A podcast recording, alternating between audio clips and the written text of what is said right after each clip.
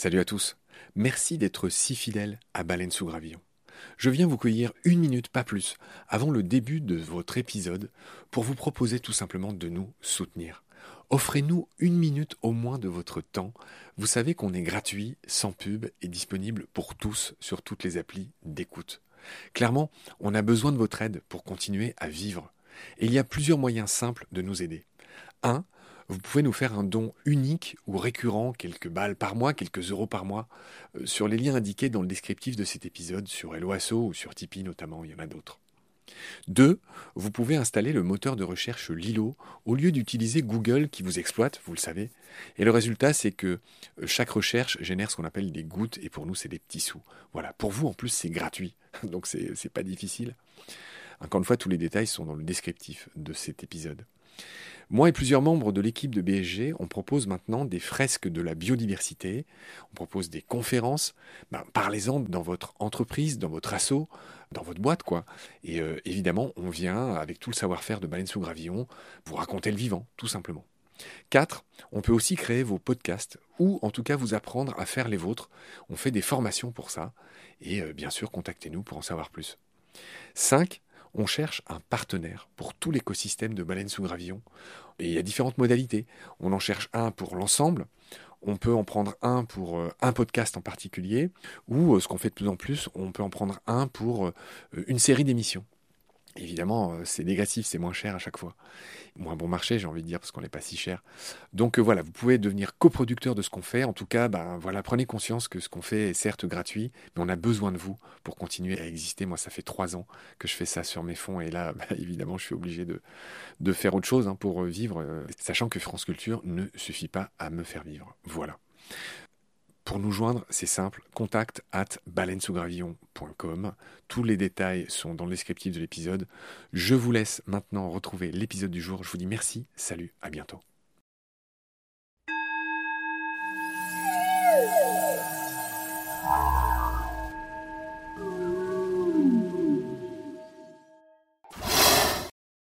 Avant, c'était l'animal est un meuble. Point. Mais dès qu'on rajoute c'est un être sensible, entre tout de suite la notion de cruauté. Donc euh, ça veut dire qu'on peut être cruel avec un animal et qu'on ne le doit pas. Donc l'homme a des devoirs. Après, est-ce que les animaux ont des droits? Bon, ça c'est un gros débat. Hein. Pour moi, c'en est pas un. Cette semaine, nous allons clôturer en beauté la mini-série de trois entretiens avec Gilles Verviche, un ami pop philosophe. J'ai voulu cette mini-série philo pour prendre un peu de hauteur, faire le pas de côté réfléchir pieds nus dans l'herbe, ouvrir nos chakras. Et c'est ça la nature, le monde vivant. C'est pas linéaire. L'évolution est buissonnante, la vie évolue grâce aux différences, aux mutations, aux dissonances, aux pas comme les autres. Ce sont ces pas de côté créatifs qui ouvrent la voie à de nouvelles espèces, mieux adaptées, plus résistantes. C'est aussi le concept darwinien de baleine sous gravillon recevoir des invités variés, originaux, différents, pour penser le vivant sous des angles autres. Gilles est comme Amélie Nothomb. Il publie un livre par an, avec sa régularité de métronome. Il sort chaque année un livre au titre génial et surprenant, sur des sujets en apparence dérisoires, mais qui se révèlent essentiels. Quelques exemples Tais-toi et double, une philosophie qui s'inspire de nos manières de conduire. Le fabuleux dictionnaire des mots qui n'existent pas, mais qu'on utilise quand même. De la tête aux pieds, philosophie du football. Quelques grammes de philo dans un monde de pub. Et je clôt cette liste non exhaustive par son dernier bouquin sorti fin septembre 2020, Comment échapper à l'ennui du dimanche après-midi. Dans ce dernier épisode, vous allez voir que nous ne sommes pas toujours d'accord, notamment sur les droits des animaux. Je trouve Gilles un peu mouligasse, un peu mou du genou, et pas impliqué sur la question. Et lui me trouve sans doute un poil trop militant. Nous avons en tout cas eu plaisir à croiser le fer dans Baleine sous gravillon, et j'espère que nos différences de vue vous intéresseront. Entretien avec Gilles Verviche, le pop philosophe, dernier acte, scène 3, finale. C'est parti. Alors euh, bonjour, ou plutôt rebonjour Gilles. Bonjour, re. On est à nouveau dans ton jardin euh, à Montmorency, la ville de Rousseau. Tout à Où fait. tu as trouvé le moyen d'habiter avec les voitures qui passent autour, quelques mobilettes. Ouais. Et puis on va clore euh, notre série d'entretiens aujourd'hui en parlant plus du statut de l'animal. Hmm. La dernière fois avec toi, on a commencé par parler des philosophes antiques. On avait parlé de ce qu'on avait appelé tous les deux euh, l'ubris, c'est-à-dire ce crime de lèse-nature finalement de l'homme qui s'est considéré au-dessus de la création. On avait vu que c'était les religions monothéistes qui avaient un peu lancé cette idée que l'homme était l'égal de Dieu. Voilà. Sortir un petit peu de cette unité de la nature que prônaient les philosophes grecs. voilà. Tu avais parlé de Descartes. Dans le deuxième épisode, on avait fait une énorme incursion par une de tes spécialités qui est très pop culturelle, qui est très pop philosophique, puisque c'est ta branche philosophique. Ouais, ouais. Ah, À savoir, euh, tu prends un truc très connu Star Wars et tu dévies d'une pelote philosophique, euh, voilà, en tirant sur le fil Star Wars. Et on avait parlé la dernière fois euh, de la symbolique Star Wars et qu'on avait vu que George Lucas, le créateur, et, et ceux qui l'ont suivi, étaient, on va dire, très écolos. Ouais. Et donc aujourd'hui, je te propose qu'on parle plus du statut philosophique de l'animal. Alors, je ne sais pas trop par quoi te lancer, si ce n'est par un truc que j'ai trouvé drôle en faisant quelques recherches. Euh, C'est que euh, au Moyen Âge, par exemple sous Louis XII, il y avait des procès. Il y avait des procès qui euh, condamnaient, qui voulaient condamner des animaux qui, par exemple, avaient blessé des hommes ou même mangé des nourrissons, ça arrivait. Même l'évêque d'Autun a intenté un procès aux rats qu'il voulait excommunier. Et ce que je trouve marrant dans cette histoire, donc c'était sous Louis XII, il faudra que je vérifie les, les dates exactes. Cet évêque, comment dire, a intenté un procès. Donc euh, déjà à cette époque, il y avait un avocat. Et l'avocat, qui s'appelait Barthélemy Chassanet, a réussi à faire acquitter les rats de l'excommunication. Enfin voilà, tout ça pour dire que l'animal, on y réfléchit beaucoup depuis longtemps. Par quoi désires-tu commencer? Bah, cette anecdote, elle est assez amusante. euh. C'est marrant, tu commences à parler, il y a un avion qui passe. on n'a pas de chance. Non, mais c'est la loi de chez Murphy. Pourquoi ça nous fait marrer en fait? Tu vois? Parce que pourtant, c'est religieux qui intentent un procès à des rats, c'est très actuel. Puisque aujourd'hui, depuis quelques années, on revendique quand même le droit des animaux, l'égalité, le fameux mouvement qu'on appelle euh, antispéciste. C'est quand même l'idée de ne pas faire d'inégalité euh, et de jugement sur les différentes espèces, en particulier sur la distinction entre l'homme et l'animal. Déjà, le, le terme d'animal lui-même prétend qu'on pourrait les rassembler tous dans la même catégorie, en fait. Oui, de dire que les poissons souffrent, que les vers de terre souffrent, n'est plus Ah complètement non, idiot. puisque c'est dans un terme de droit. Alors, après, souffrir et avoir une conscience morale, c'est un peu différent. Mais aujourd'hui, on le revendiquerait pas mal, ça, le fait de, de faire un procès. Parce que ce qu'on fait, sans doute encore, ce qu'on faisait il y a quelques années, quand un chien, par exemple, avait agressé quelqu'un, on l'euthanasie, comme on dit. Ce qui est un terme assez bizarre, parce que l'euthanasie, normalement, c'est la bonne mort. Le grec EU, ça veut dire bien. Et Thanatos, je dis ça parce que tu aimes bien l'étymologie, Thanatos, c'est la mort. Donc c'est la bonne mort, la mort pour le bien-être de celui qu'on tue. Alors dans l'euthanasie pour les humains, c'est tout le monde le comprend, c'est pour abréger les souffrances. Mais quand on dit qu'on euthanasie un chien sans autre forme de procès, c'est juste pour dire qu'on l'exécute. Hein, euh. En effet, oui, c'est drôle. En anglais, on dit to put down. C'est vrai, non, on, on dit pas euh, euthanize ou euh, Ouais, ouais, qui ouais, pourrait éventuellement exister. On dit to put down et ça se réfère uniquement aux animaux. voilà. C'est drôle d'ailleurs parce que je remarque au passage que que ce soit en français ou en anglais, dans la langue même, dans ce qui nous sert à décrire ce qu'on pense et ce qu'on voit, euh, il y a des mots pour l'homme et des mots pour les animaux. On Ouais. dit qu'une femme est enceinte, mais on dit pas qu'un animal est enceint. On dit que la femelle est gravide, Voilà. je crois. Non, non, mais Ou Kameba. On dira pas qu'une. une truie accouche. Si on veut mal parler d'une femme, on va dire Kameba. Alors qu'est-ce que le philosophe retient de ça? De. bah, De ce qu'on vient de constater, à savoir que même dans le vocabulaire, c'est pas les mêmes mots. Ah, c'est bah, une ça, distanciation. c'est, euh, Ah bah c'est qu'il faudrait peut-être euh, changer de langage et que peut-être que les combats pour les manières de parler sont pas si ridicules que ça. Parler, c'est différentes manières de faire des mondes. Alors le philosophe, euh, enfin pas philosophe mais prof de philo, remarque que nous sommes pensés un peu par notre langue. Voilà, que de toute façon la pensée est déterminée au sens euh, défini, causé à son corps défendant par euh, la langue qu'on utilise, quoi. Oui, je sais plus quel écrivain ou philosophe disait que nommer les choses c'est déjà un peu se les approprier. Et j'en veux pour preuve, en tout cas il en voulait pour preuve, le fait que par exemple les Français, qui sont les champions de ça, ont renommé toutes les grandes villes et les grands pays du monde. C'est-à-dire que ce qu'on dit par exemple Varsovie, il n'y a que les Français qui disent Varsovie.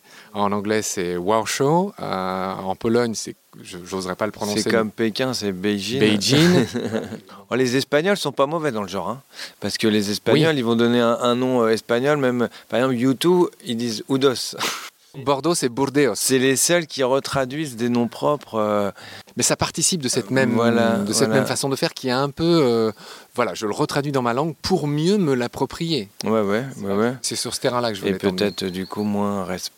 Enfin, du coup, on passe un peu plus à côté de la chose. Mais à mon avis, c'est pareil. Dans sa nature même, quoi. Mais c'est pareil pour les animaux, c'est-à-dire que ne pas prononcer, par exemple, moi j'ai un nom de famille compliqué. Euh, enfin, d'ailleurs, pardon, il n'est pas compliqué. Mon nom de famille c'est Mortelmans et je viens de le prononcer à la française, mais j'ai un nom flamand qui normalement devrait être prononcé Mortelmans. Ce qui mortel c'est le mortier, man c'est l'homme, S c'est le fils de l'homme. Bref, tout ça pour dire que. Moi aussi j'ai un nom flamand.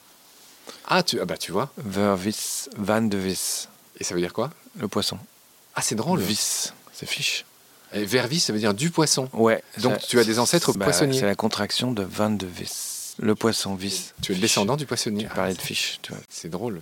D'accord. Alors pardon, je nous ai emmené sur tout ça pour dire que renommer les choses, c'est se les approprier un peu. Je crois que c'était Gaston Bachelard. Oui, et dire euthanasier, c'est ce qu'on appelle du politiquement correct, quoi. Euthanasier, on a euthanasié un animal. Bon. Je voudrais surfer sur cette vague de l'animal en tant qu'être sensible. Je rappelle que euh, cette fameuse association qui a beaucoup fait parler d'elle ces dix dernières années, qui s'appelle L214, mm. tire son nom d'un article du code rural, j'insiste bien sur rural et non pas pénal, euh, qui précise que l'animal est un être sensible et que donc ça induit, ça implique toute une série de règles d'abattage et de, et de soins et de bien-être qui ont longtemps été oubliées dans nos systèmes, euh, qui sont, quand on y pense, assez horribles. Et, pour finir sur ces histoires de où on en est en France, donc L214 fait ses actions d'éclat pour euh, rappeler que, bah oui, on pourrait peut-être un tout petit peu mieux considérer les, animaux. Et que c'est ce que tu me disais dans un entretien préparatoire à ce, à cette conversation, c'est que euh, le passage du code rural au code civil s'est fait seulement en 2015 en France. Et je crois que c'était à, partir d'une histoire d'un mec qui avait joué avec son chat, qu'il avait jeté de, je oui, pas, l'étage pour, pour, voir euh, s'il arrivait à retomber sur les pattes ou quoi. Enfin bref, ce n'est que depuis 2015 euh, que le Code civil reconnaît ces sensibilités et ce bien-être des animaux, mais dans le Code civil, un animal est toujours considéré comme un bien matériel du point de vue du droit. Oui. Alors un bien, ça veut dire qu'il n'est pas euh, qu'on en est quand même le propriétaire. Propriétaire, mais ça n'empêche qu'on n'a pas tous les droits. Quand on dit que c'est un être sensible, ça veut dire qu'on peut pas se comporter avec son chien ou son chat comme on se comporte avec une table, évidemment. Moi, si je me cogne sur la table, ça m'arrive en cours pour faire des blagues, je me cogne à une table, je dis pardon madame, les élèves ils sont morts de rire, parce qu'effectivement, euh, t'as l'air fou si tu commences à parler à une table. Alors qu'en revanche, les animaux, euh, on ne doit plus les considérer. Voilà, avant c'était l'animal est un meuble. Point. Voilà. Bah, c'est toujours le cas euh, statutairement. Mais, si on rajoute, mais dès qu'on rajoute, c'est un, un être sensible, entre tout de suite la notion de cruauté dans la manière dont on va. La cruauté, qu'est-ce que c'est? C'est jamais défini en fait. Hein. La cruauté, c'est faire souffrir quelqu'un euh, volontairement, sans doute. C'est ça, être cruel. Donc euh, ça veut dire qu'on peut être cruel avec un animal et qu'on ne le doit pas. Voilà. Donc l'homme a des devoirs envers. Après, est-ce que les, animaux ont des droits? Bon, ça, c'est un gros débat. Hein. Bon, pour moi, ce n'est pas un, mais j'ai quand même envie de rebondir sur ce que tu viens de dire. Euh, la notion de cruauté, euh, en faisant quelques recherches sur le statut de l'animal euh, en France, dans le monde, tout simplement, bah, il y a plusieurs grands noms. Il y a notamment Elisabeth de Fontenay, qui est une femme juive qui a écrit un bouquin qui a fait date qui s'appelle Le silence des bêtes et qui a osé, je pense qu'elle a eu raison de le faire, mais ça, ça, ça m'appartient, qui a fait un parallèle entre la question juive, la Shoah, et la façon euh, dont l'industrie agroalimentaire traite les animaux. Mm. Et pour moi, enfin, je veux dire, c'est vrai, euh, on a tous vu les images d'abattoirs, tout ça. Ouais. Il n'y a aucune photo, c'est exactement ça. Enfin, c'est euh, du vivant, marchandise. Je sais pas, tu as, quelque chose à dire là-dessus? Ouais, je suis, moi je serais moins. Développe. Ça me paraît moins une évidence, voilà, de comparer les deux. Bah attends, t'as as déjà vu des poules élevées en batterie Oui, bah oui, oui, T'as déjà vu euh, des vaches euh, euh, qui sont à moitié escagacées, dont certaines femelles, précisément, alors, je sais pas comment on dit, pleines. Enfin, c'est quand même odieux. Enfin, Non, non, mais on est d'accord. Mais euh, Mais alors pourquoi tu as des réserves? Parce que j'ai pas envie de mettre l'être humain au niveau du moustique. Là, ton argument, il a un nom en rhétorique. Je crois que ça s'appelle une hyperbole. C'est-à-dire qu'en faisant une comparaison qui est fallacieuse, tu essayes de... Non, donc on mérite mieux que ça. non, non, mais alors moi, je vais te dire très, très franchement ce que je pense. Parce que je, je sais qu'on est à baleine sous gravillon. euh, voilà. Donc voilà. Ce que je pense, c'est qu'en définissant l'animal comme un être sensible, et on peut même le définir encore euh, avec encore plus de, de, de capacité, d'aptitude, de, de, de qualité, L'intelligence, d'intelligence, voilà, tout à fait. hein. notion de langage, de... Voilà, voilà. Il me paraît évident que l'homme a des devoirs envers les animaux qu'il ne doit pas traiter de n'importe quelle manière. Voilà. En revanche, en revanche, la notion de droit des animaux, tu as commencé sur ton histoire drôle là, de faire un procès à des rats. Pardon, c'est une histoire vraie. hein. Je sais, je Ouais. Mais comme j'ai commencé par le dire, pourquoi on en rigole, tu vois? Peut-être parce que euh, il y a peut-être un. Alors, j'ai pas envie de dire hiérarchie, ça fait jugement de valeur, mais il y a peut-être une C'est c'est Aristote, différence. c'est drôle parce qu'on en avait parlé tous les deux. Je t'avais dit qu'Aristote, il a écrit une histoire Voilà, naturelle. voilà. Alors, c'est ce qu'on appelait l'ontologie scalaire à l'époque, l'échelle des êtres. Voilà. Voilà. Et il, a- il avait placé l'homme en haut. Voilà, voilà, voilà. Bizarre- enfin, bizarrement. Alors moi je parle pas d'échelle, voilà, c'est juste que on connaît seulement les hommes et on n'est pas dans la tête d'une chauve-souris, comme disait euh, un philosophe. Donc voilà. Donc le fait qu'on ait des devoirs face, qu'on ait des devoirs de pas faire souffrir un être qu'on sait ressentir la souffrance ou être intelligent, ça me paraît évident. Ce que je veux dire, c'est qu'au niveau du résultat, de la manière de se comporter, je suis pas sûr que ça soit très différent de quand on revendique des droits des animaux. Voilà. Mais moi personnellement, hein, encore une fois, ça pour ça engage que moi. La notion de droit des animaux, j'ai du mal à comprendre. Mais moi, j'ai du mal à comprendre ton espèce de, de, refus d'obstacle ou de. C'est peut-être lié à des préjugés, hein, je sais pas, une éducation, une habitude, hein, mais non, mais moi la fameuse comparaison ou l'identification de Elisabeth de Fontenay avec la Shoah, je... Tu, tu la trouves extrême? moi je la trouve extrême, Mais personnellement. pourquoi? Bah, parce que je, je pense pas que. Mais admettons une seconde que tu sois dans le corps d'une vache ou d'un poulet. mais justement, alors je te parlais de Thomas Nagel, Ouais. qui a écrit un, un très fameux article en philosophie que je te conseille d'ailleurs. Oui, sur la chauve-souris. Voilà, euh, how, how is like to be a bat. Voilà, qu'est-ce que ça fait d'être une chauve-souris Avec ton Donc, accent anglais dont on a vu qu'il était parfait. What is like to be a bat. Donc je sais pas ce que c'est d'être une vache, j'en suis pas une. Voilà, donc Oui, mais ça, c'est un peu. pas te voilà. C'est un peu se complaire dans une espèce de courte vue, bah, tant que c'est pas euh, not in my backyard, c'est-à-dire c'est Ouais. pas dans ma cour intérieure, ça m'intéresse pas. Alors que tu vaux mieux que ça quand C'est même. pas dans ma subjectivité non plus. Enfin, c'est pas euh, et euh, je sais pas si à la place d'une vache Non, mais comment on vivrait les choses. tu te doutes C'est pour ça que je dis du point de vue humain qui a cette intelligence, sensibilité, etc. Lui doit se faire un devoir. Alors si la comparaison entre les deux nous permet d'assurer nos devoirs envers les animaux, si tu veux, voilà. Mais je pense pas que d'un point de vue euh, fondamental, euh, ce soit comparable, quoi. Manifestement, on n'est pas d'accord, c'est bien. Non, non, non, on n'est pas d'accord. Mais ce, ce que je relève plus, c'est une absence de position de ta part qu'un refus ou qu'un. Je décèle plus un doute chez toi. C'est-à-dire que tu remets pas en cause la sensibilité des, des Ah êtres ouais, vivants. ouais, ouais. Je pense que tu as cette intelligence. On va essayer de pas placer ça sur le plan de l'intelligence, mais tu vois ce que je veux dire.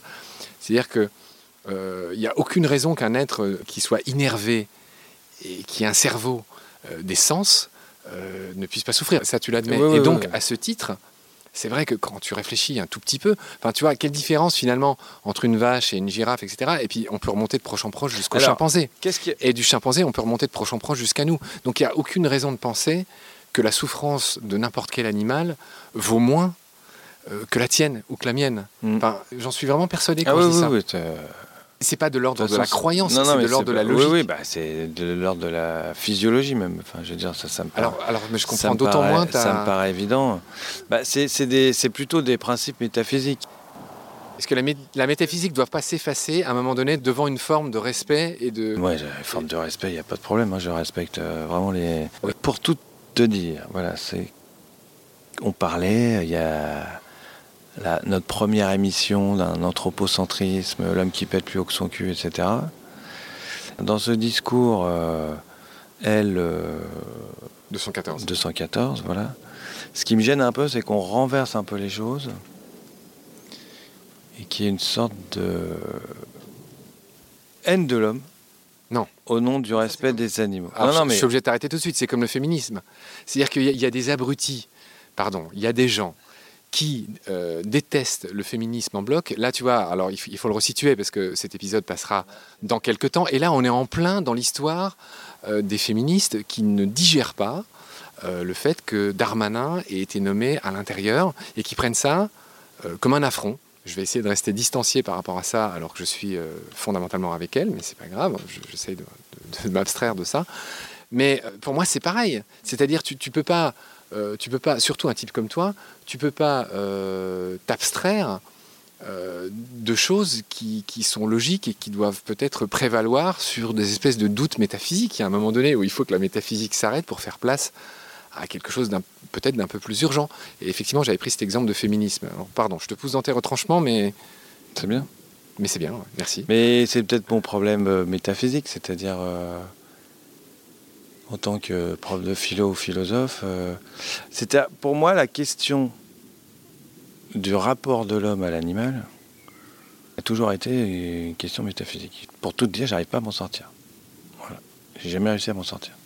Tu vois, je pense que pour comprendre, enfin, je veux vraiment pas te donner de leçon, mais j'essaie d'avancer sur ce débat. Ouais. C'est-à-dire que si une de tes filles ou ta femme euh, se faisait maltraiter, Ouais. j'ose pas imaginer euh, de, de- de- de quelle manière, d'une quelconque manière, que ce soit verbalement, physiquement, par quelqu'un, il y a des chances qu'à un moment donné ou à un autre, parce qu'elle est femme, hein, Ouais. dans mon préambule, il y a ça, Ah, d'accord. dans ma prémisse, Euh, il y a des chances que tu montes au créneau de tout ton pouvoir, de tout ton pouvoir physique, de tout ton Ouais. pouvoir euh, d'idée, pour lui venir en aide. Ouais. De la même manière, si tu avais grandi avec un animal, reprenons l'exemple de la vache, ou d'un mouton, ou d'un cheval, ou de... et que ce même cheval avec lequel tu aurais créé une connexion, je pense qu'il est là le problème, c'est que les gens n'ont pas, n'ont pas de connexion avec les animaux. Eh ben, précisément précisément par tout ce qu'on a dit auparavant. Mais regarde l'état dans lequel se mettent des gens qui ont des chiens ou des chats qui meurent. Moi, j'ai une copine, par exemple, son chat est en train de mourir. Elle a un chat de 15 ans qui est une sorte de vieillard qui est en train de mourir. Mais son monde s'effondre. Alors qu'elle a tout pour être heureuse. Elle a un bon boulot, elle a, un- elle a un type qui se trouve être un de mes meilleurs amis qui, qui est extraordinaire. Bastien, je te salue au passage. Elle est physiquement très mal. Bref, pour finir mon exemple, c'est que un type comme toi peut, voire doit comprendre, pardon, que, euh, que voilà, à un moment donné, il faut, faut peut-être laisser la métaphysique au vestiaire et, juste agir.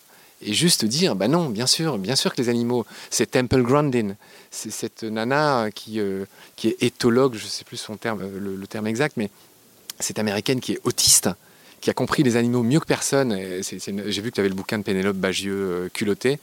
C'est une des personnages de, de Pénélope Bagieux, cette euh, Temple Grandin, qui a euh, découvert des façons de, vivre chez les animaux qui a facilité leur élevage, euh, leur abattage, etc.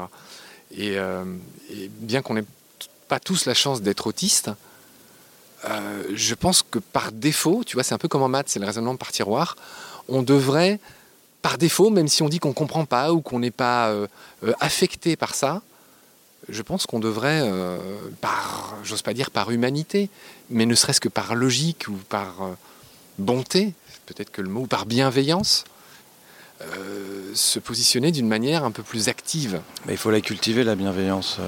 Tu disais parce qu'on n'a pas de connexion avec les animaux. Moi, je suis persuadé que c'est ça. à ce moment-là, il faut s'ancrer.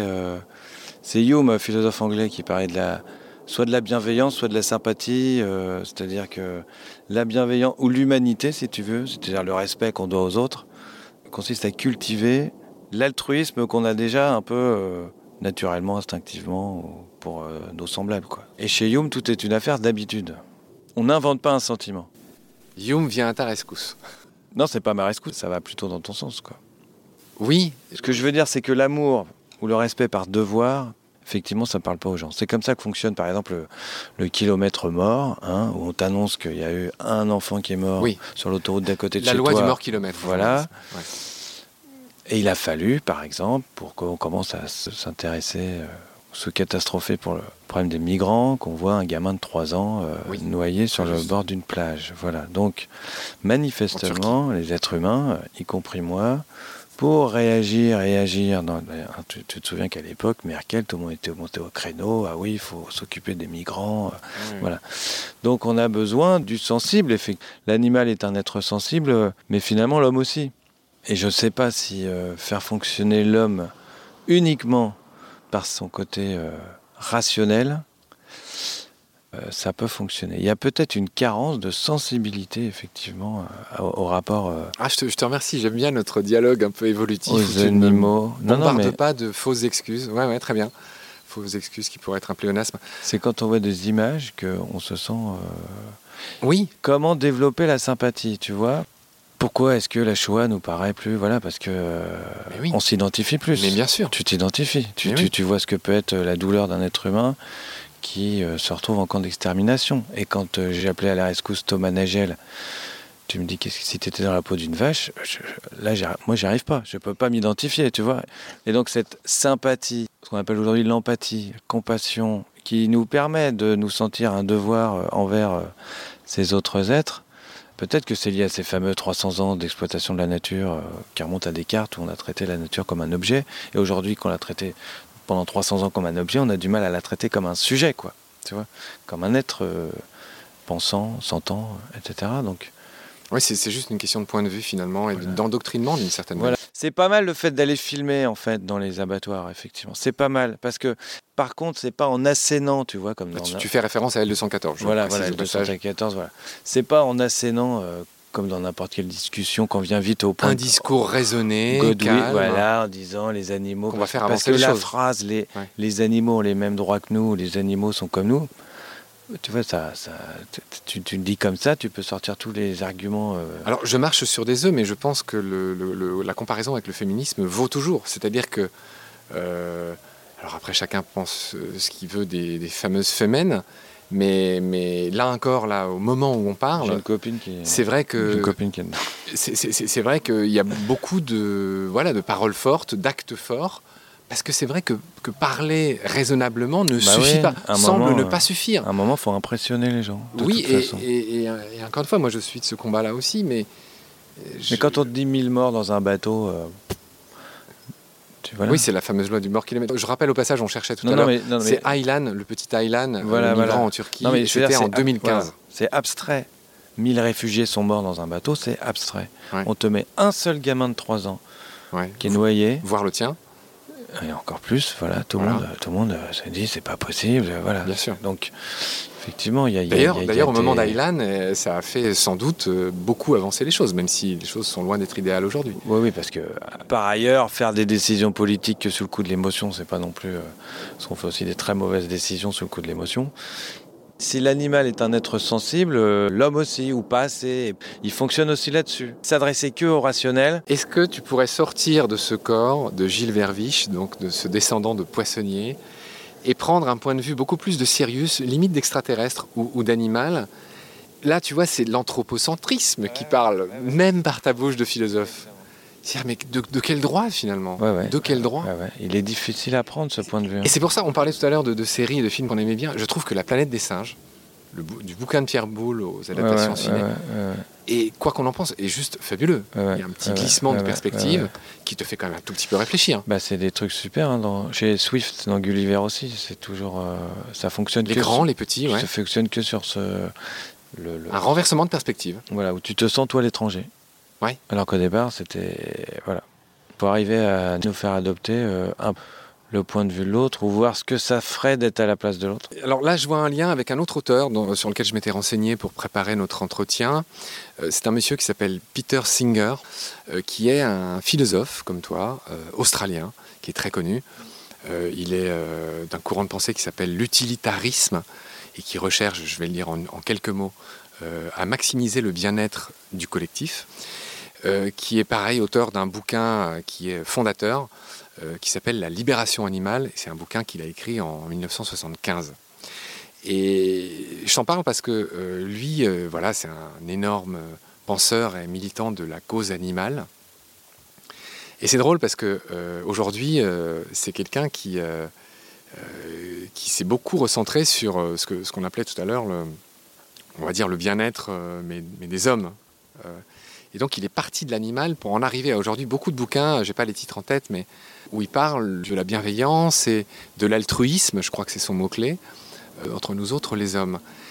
Et donc, tu vois, même un grand philosophe comme ce monsieur est parti des animaux pour en arriver à essayer d'affiner mm.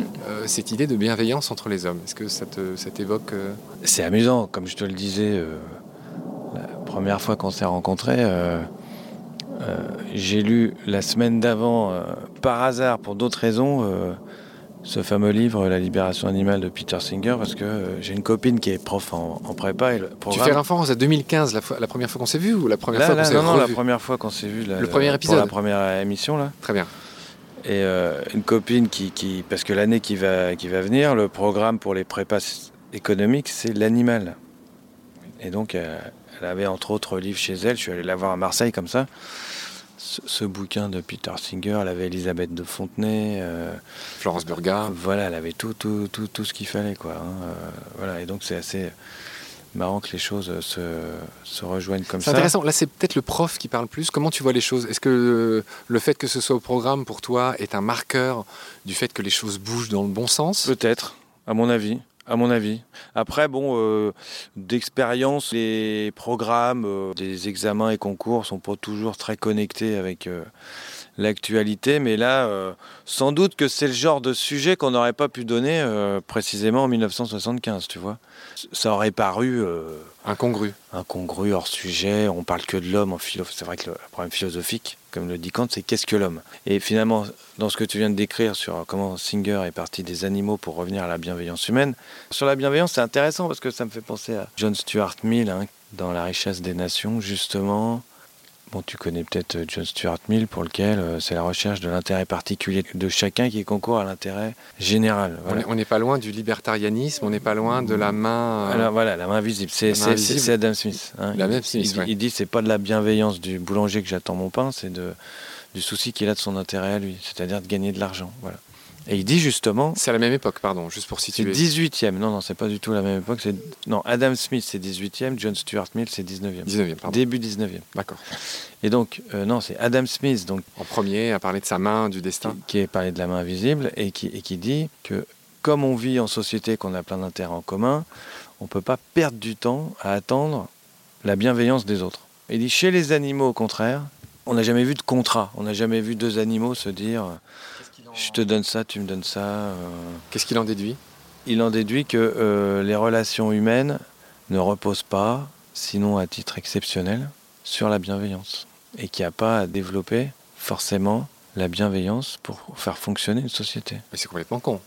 C'est pas complètement con, ça se veut assez euh, même, même efficace. Certes, mais ça... en tant que philosophe, ce qu'il faut bien comprendre, c'est qu'un philosophe, contrairement à ce qu'on entend à la radio, à la télé, des fois, la manière dont on s'adresse à des philosophes, on leur dit alors qu'est-ce que va devenir le monde de demain, euh, qu'est-ce qu'il faut faire, qu'il enfin, Le philosophe, en particulier euh, Adam Smith, il n'est pas là pour dire ce qu'il faudrait, il est là pour dire comment, comment ça marche. Ça marche. Certes. Et il constate il dit pas c'est bien, c'est pas bien. Voilà. que la bienveillance n'est pas un moteur. Il euh, constate que la société, ça rejoint un petit peu l'histoire des porcs épiques, hein, puisque c'est ce qu'on appelle, ce que Kant appelait l'insociable sociabilité des hommes. Rappelle vite fait euh, la parabole des porcs épiques. Les porcs épiques, c'est que les hommes, euh, pour pouvoir survivre, ils ont besoin d'être ensemble. Se tenir chaud. Se tenir chaud, mais pas trop près, parce que sinon ils se piquent. Enfin, c'est toi qui me l'as appris. Voilà. Hein. c'était au premier épisode, c'est loin. Voilà, c'était il y a longtemps. Et donc, Kant dit autrement l'insociable sociabilité des hommes, c'est-à-dire on a besoin besoin de vivre ensemble pour, pour vivre, pour survivre, mais on a peu d'agréments à, le faire. Voilà. Et donc, John Stuart Mill remarque que la société humaine fonctionne à peu près de cette manière. On a besoin les uns des autres, et donc il constate que la société marche comme ça. Il a écrit par ailleurs une théorie des sentiments moraux en gros, l'idée chez John Stuart Mill, qui est plutôt un gars entre guillemets de droite, hein, c'est que les histoires de solidarité, de s'aider les uns les autres, ça revient à la morale et, à l'initiative individuelle, et que c'est pas à l'État de s'occuper de justice sociale. John Stuart Mill, je ne connaissais peu ou pas avant de venir te voir, mais je m'imagine qu'il a fait le lit de Ayn Rand, l'écrivaine américaine, eh ben, qui est la plus lue aux États-Unis. Je crois qu'elle a des chiffres stratosphériques. la, Fontaine, je crois. John Stuart Mill, c'est utilitariste. Qui fait l'apologie effectivement de la liberté de chacun, qui est le, credo du libertarianisme. Ah oui, oui, ben voilà, voilà, ça remonte à. Alors ça remonte à un peu Adam Smith, John Stuart Mill, Jeremy Bentham. Ça finit avec Hayek. Voilà, c'est-à-dire, c'est ce qu'on appellerait de l'anarchisme de droite. Voilà, c'est parce que l'anarchisme est souvent associé à la gauche. L'anarchisme de droite, c'est euh, euh, qu'on accepte. Euh, d'un pouvoir politique qui m'impose que ce qui peut être pour moi aussi une valeur. Voilà. Alors ce qu'on dit, ce qu'on dit est intéressant, mais ça nous éloigne un peu de nos oui, histoires d'animaux. tout à fait, tout à fait. Mais euh, voilà, en tout cas, ce que je voulais dire, c'est que chez Adam Smith déjà, il y a cette distinction entre des animaux qui sont essentiellement bienveillants, qui ne peuvent vivre que de ça, alors que l'homme, lui, euh, ne, s'organise pas euh, de cette manière-là, quoi. Et donc peut-être que dans ce sens-là, parce que je pensais à ta notion de biomimétisme. Ah, c'est drôle, j'allais t'y amener après qu'on s'était un peu parlé, j'avais été lire un peu, écouter Pablo Sévigne. Servigne. Et qui, voilà, Servigne, et qui parle beaucoup, lui, d'altruisme, de bienveillance. Alors attention, tu as vu que son premier bouquin, c'était comme. Alors lui, c'est un collapsologue. Hein. Il n'est pas spécialement biomiméticien. il parle beaucoup d'altruisme et de bienveillance. Oui, absolument, bien sûr. Mais de même que les scientifiques qui étudient les arbres, tu sais, qui sont très à la mode aussi en ce moment, et où on voit que, contrairement à ce qu'on se pensait, euh, les arbres ne font pas que lutter pour la meilleure place au soleil, hein, c'est le cas de le dire. Les jeunes aident les vieux, les bien portants aident ceux qui sont un peu souffreteux, etc., etc. Donc on voit que, y compris dans la nature, la notion de bienveillance existe et même peut-être est prééminente par rapport à cette espèce de vieille loi euh, dont tu vas me parler, euh, the survival of the fittest, c'est-à-dire la, survie du mieux adapté, euh, qui est issue d'un darwinisme dévoyé. Ah est-ce que, tu, est-ce que tu veux bien m'en parler pour arriver jusqu'aux excès du fameux darwinisme social, par exemple? Ah bah oui, oui, parce que Darwin, donc c'est la sélection naturelle. Euh, euh, alors déjà, de dire que c'est dans un certain milieu, c'est déjà comprendre que chez Darwin, c'est pas euh, les meilleurs dans l'absolu, hein, mais que c'est dans un certain milieu. C'est-à-dire celui qui se débrouille le mieux dans un milieu pourrait très bien ne pas se débrouiller dans un autre milieu. Mais c'est surtout que l'histoire de parler des, de la survie des meilleurs, effectivement, ça donne le darwinisme social, voire l'eugénisme, euh, voilà, qu'on retrouve, c'est-à-dire euh, l'idée finalement qu'une sélection naturelle de la fin du 19e, voilà, euh, ferait que qu'on retrouve chez les nazis, hein, bien sûr, ferait que les nazis ne sont que, que un peu l'acmé, le ferait. Nietzsche tape beaucoup là-dessus d'ailleurs. Hein. Nietzsche qu'on prétend toute l'histoire du surhomme et machin et bidule. En fait, Nietzsche a été très mal compris et lui le darwinisme social et tout ça. Tu, peux remettre les points sur les i vite fait concernant Nietzsche? Qu'est-ce qu'il disait bah, Comme il parle du surhomme. Oui, certes, justement, en quoi il a été mal compris? Eh bien, qu'il n'est pas du tout dans une histoire de sélection. Euh, Glorification du plus fort. Euh, voilà, voilà, voilà. Déjà, on n'a pas compris ce que c'était le plus fort chez lui. Il parle du plus fort et des faibles. Hein. Et le plus fort, c'est un peu comme dans Star Wars, celui qui se maîtrise lui-même et c'est pas celui qui domine euh, les autres. Voilà. Mais bon, sur la sélection, alors moi, j'avais lu un article lumineux de Albert Jacquard, que tu connais peut-être. Forcément, le bouc, le, le, voilà, collier. Voilà, voilà, qui ressemble un peu à Blanche-Neige et les Sept Nains. Plutôt aux Sept Nains qu'à Blanche-Neige d'ailleurs. Mais je l'avais vu en conférence quand, j'étais ado. Et qui il avait fait une conférence sur ce thème-là que j'ai enfin retrouvé dans un article. Et j'en parle dans. Dans ton dernier bouquin Dans ce livre sur le mérite, là. Redis le titre Peut-on réussir sans effort ni aucun talent? Non. Et, lui, l'article, ça s'appelle L'évolution ou la victoire des ratés. D'accord. Et c'est lumineux. En t'expliquant qu'il ne peut y avoir d'évolution que parce que certains s'écartent de la norme. Oui, très et juste. donc sont handicapés par rapport à la norme. Il dit qu'au départ, euh, le, principe d'une cellule vivante, c'était de se reproduire précisément. J'ai toujours appris à l'école qu'on disait pas reproduction, mais procréation, parce que on se reproduit pas. Voilà.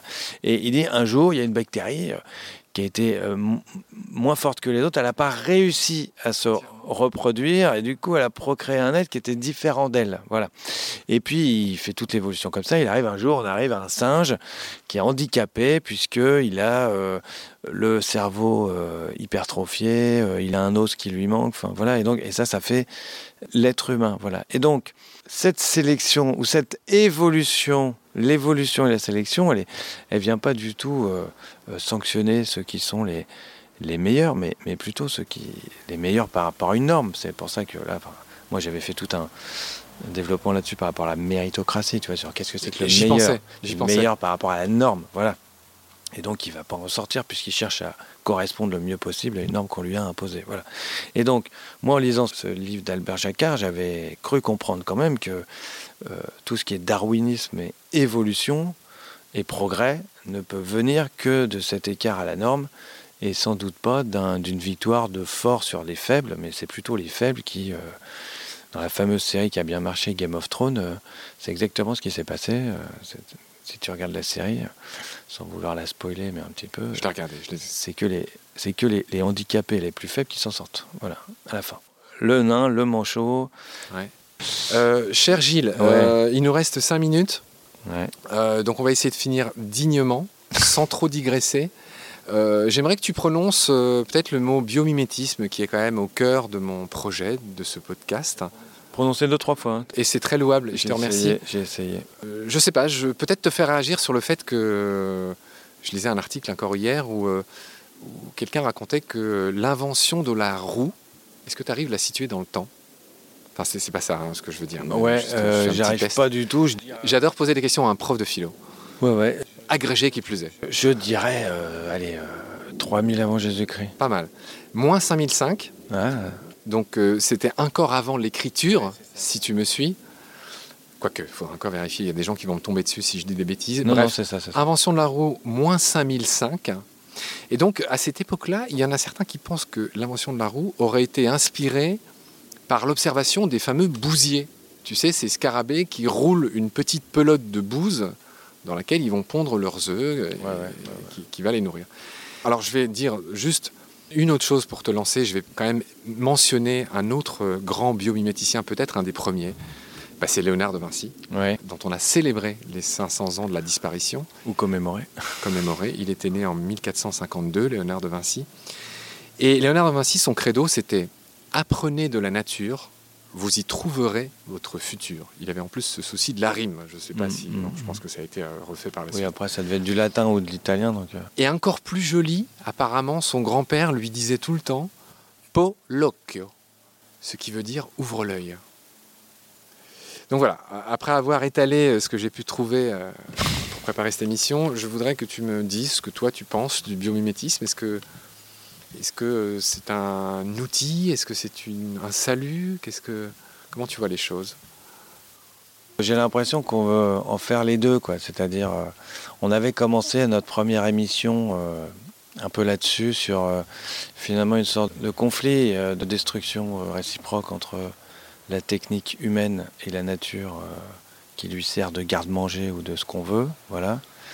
Et peut-être que le biomimétisme permettrait de faire justement un outil qui soit en même temps euh, pas notre euh, Notre notre serf au No- sens de servage, voilà, voilà, de, de- voilà, de, de- d'allier les deux, quoi. Je, je, c'est moi, je pense toujours quand on parle d'écologie, je pense toujours à l'extrait de Matrix, le film en 99, où l'agent Smith par à Morpheus qui retient un prisonnier en lui disant, euh, Ah non, oui. non Morpheus, Morpheus, voilà, ouais. il lui dit, vous êtes, vous, il dit au départ, j'ai cru que vous étiez des êtres vivants, mais en fait vous n'êtes pas des êtres vivants, puisqu'un être vivant, il, a, il est dans un endroit, il participe à l'écosystème, à l'équilibre naturel. Vous, vous arrivez dans un endroit, vous le détruisez, vous pillez toutes les ressources, et une fois que tout est pillé, vous allez dans un autre endroit. C'est le cancer de la terre. Voilà, il dit, Ouais. il, y a, il y a un Très deuxième, c'est les parasites. il Ouais. dit, vous êtes un cancer, un virus, et nous on est le- le- le, Oui, cette Voilà. tirade de l'agent Smith. elle est vraiment très bien. Et Elle oui, est oui, en vraiment- effet, c'est ah là oui. que Matrix se montre assez écolo, quoi. Enfin, je veux dire parce qu'elle est très bonne. La je, je Ouais. trouve que elle est très parlante. Ouais. Qu'est-ce que elle est à un endroit pour voilà. C'était à l'époque où les frères Wachowski étaient encore des frères, pas voilà. des sœurs. 99, 1999. Absolument. C'est le premier film pop, je trouve, de pop culture. Enfin, qui, qui- qui a, il y avait eu un bon bouquin de philo dessus qui s'appelait euh, Machine philosophique. Il y avait Alain Badiou, entre autres, qui avait écrit dans ce livre, qui est quand même un- une bonne sommité de la philosophie Un en calibre, France. une pointure. Voilà, euh, et, euh, voilà. Et donc c'est un des premiers films qui a quand même euh, comme ça inspiré des choses. Et donc voilà, donc si on pouvait faire que les inventions de l'homme, les techniques pour améliorer son, sa propre vie, on a le droit de se soigner quand même, peuvent en même temps pas détruire l'environnement auquel ils participent. Il me semble que c'est quand même une bonne, euh, une bonne euh, inspiration. Enfin. Toi et moi, on, a- on est de la même génération. Tu te souviens forcément du générique d'Il était une fois l'homme Tout à fait. sur la toccata en ré Voilà, tout à fait. de Jean-Sébastien Bach. Tout à fait. Et tu te souviens où il finit. Tout ça pour te dire que on transcende l'homme, euh, en tout cas dans cette série et même dans l'absolu. Enfin, pour le meilleur ou pour le pire, transcende sa petite maison euh, qui est la Terre. Enfin, c'est lui qui la rend petite d'ailleurs. Ouais.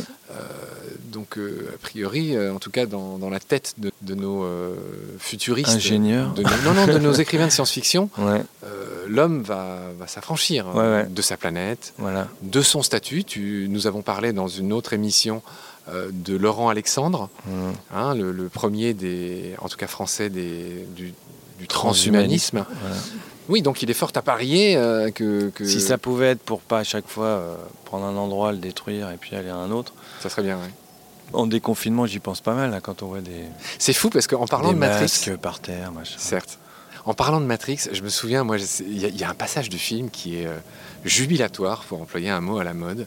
C'est quand ils font tous la fête et c'est tous des rastas et c'est de la musique de dingue. Ils sont sous Ah terre. ouais, ouais, ouais, c'est le Euh, début de la deuxième, du deuxième. Oui, c'est ça, c'est juste avant la bataille finale. Voilà, voilà. Et ils font tous la fête et c'est de la musique, c'est la trance. Enfin, c'est une rêve partie en fait. C'est- même pas, c'est pas du, on n'est pas en discothèque. C'est une rêve le truc. Et je sais pas, j'ai trouvé que c'était jubilatoire, mais comme euh, on avait tous envie de faire après le, le confinement finalement. Bon, on, a encore, on, s'est encore éloigné des, des animaux. On était parti du biomimétisme. Donc sais- voilà, donc je disais que ça serait un bon moyen pour euh, allier euh, sans doute euh, le, progrès technique et euh, le respect de la nature dont on fait partie. D'accord. Alors je vérifie que. Non, tu vois, j'ai une page blanche derrière. Bon, Ce qui semble ce qui semble, indiquer qu'on a fait le tour. Est-ce que, cher Gilles, est-ce que on a fait le tour depuis la première fois où je t'ai appelé, où je t'ai dit je cherche un philosophe, un petit peu sur le mode de Diogène qui disait je cherche, cherche un, homme, alors qu'il avait une lanterne à la main et qu'il était au centre-ville. Je Voilà. sais plus de quelle ville c'était, je sais pas si c'était Athènes. Ah oui, c'était. Mais il se baladait dans, dans la rue avec une lanterne, il était entouré d'une foule. Et, et quand on venait lui demander ce qu'il foutait là, il disait Je cherche un homme. et, donc, et donc, moi, quand je t'ai cherché au début et que je t'ai trouvé, et forcément, tu as dû un peu réfléchir à ce qu'on pourrait se dire. Euh, Est-ce que tu penses qu'on a fait le tour? Est-ce qu'il y a des petites choses euh, dont on n'a pas parlé? C'est le moment. euh, c'est un peu. euh, C'est euh, dites-les maintenant ou taisez-vous à jamais. ouais, non, bah là, je t'avoue que Puis en plus- on est au soleil, ça j'ai l'impression qu'on voilà, j'ai un peu. je pense qu'on a fait à peu près le tour. Bon, je te pose ma toute dernière question qui va pas être longue. Euh, c'est une question rituelle. Euh, je voudrais savoir ce que tu penses du titre Ah, du podcast. Baleine sous gravillon. Tu as le droit d'être fatigué, de rien en penser, Ouais, tout ouais, va bien. ouais. Non, non, mais je, je, je dois te dire tout de suite que ça m'a tout de suite euh, parlé, puisque avec un copain, euh, c'est marrant, je croyais que c'était une expression euh, qu'on avait nous entre copains, quoi. Et donc depuis bien longtemps, avec Olivier Talon, donc avec qui on avait écrit le dico des mots qui n'existe pas, quand on était ado, pour se moquer donc de l'expression euh, anguille sous roche, qui veut dire qu'il y a un petit C'est l'arbre qui ne cache pas la voilà, forêt. et, très bien pour dire mes que c'était un truc qui était évident à voir. Alors nous, on disait cachalot sous gravillon. Voilà. D'accord. Alors, euh, donc voilà, donc c'est une expression que moi-même j'utilise depuis bien longtemps et qui m'a donc bien parlé et qui m'est très familière et donc que j'aime beaucoup. Est-ce que c'est une expression que tu as transmise à tes élèves d'une part et à tes deux filles de euh, 8 et 4 ans d'autre part ou pas? J'ai euh, sûrement, puisque c'est une expression que j'utilise euh, Par exemple, quand ta fille fait une bêtise, voilà. voilà, Oh, il y a volontiers, voilà, volontiers, voilà. Elle comprend pas encore. J'essaye de lui apprendre déjà ce que c'est que l'humour. C'est pas mal. Hein. C'est pas évident pour un enfant de comprendre le deuxième degré. Donc voilà, c'est une expression que j'utilise facilement. Donc sans doute mes élèves, je leur ai déjà euh, sorti ça. Voilà. Et effectivement, baleine, bon, environnement, machin, nature. euh, voilà. Donc c'est c'est c'est pas mal pour dire que c'est urgent. Enfin voilà, on n'est plus dans des signaux faibles. c'est pas mal. ah, il y a des signaux faibles qui nous montrent Oui, là, on est sur un signal lourd. Et, et dire Ouais. euh, baleine sous gravillon, c'est dire ils sont plus très faibles. Les signaux, là, il serait temps de s'y mettre. J'avoue que je t'attendais au tournant parce qu'un type comme toi qui a écrit 10 bouquins avec des titres qui m'ont autant fait rire et qui sont bons journalistiquement. Ouais, C'est-à-dire ouais. qu'un bon titre, c'est pas seulement quelque chose qui fait rire, c'est aussi une vitrine de ton discours.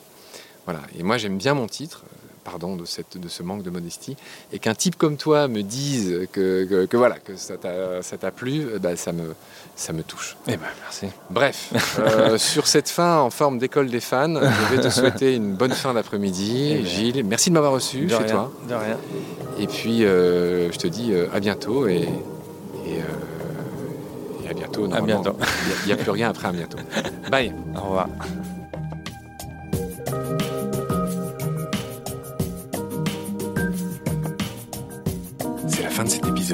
Merci de l'avoir suivi. Rendez-vous tous les mercredis et les dimanches pour de nouvelles découvertes. Merci de partager le lien de Baleine sous Gravillon et de vous abonner sur votre plateforme d'écoute si vous avez aimé. Des étoiles et des commentaires sont indispensables pour être mieux référencés et j'en ai beaucoup trop peu pour l'instant. Pourtant, grâce à eux, le podcast serait spontanément proposé à davantage d'auditories. Baleine sous gravillon est fait sans aucune aide, sans pub. Il me prend tout mon temps depuis quelques mois et n'est pas monétisable. Celles et ceux qui le souhaitent peuvent donc aussi m'aider en faisant un don sur le site Tipeee. Merci par avance. Vos critiques, conseils, suggestions et idées sont aussi les bienvenus sur la page Facebook de Baleine sous Gravillon que j'alimente et consulte tous les jours. D'ici là, prenez soin de vous et de ce qu'il y a autour de vous. Merci, à bientôt.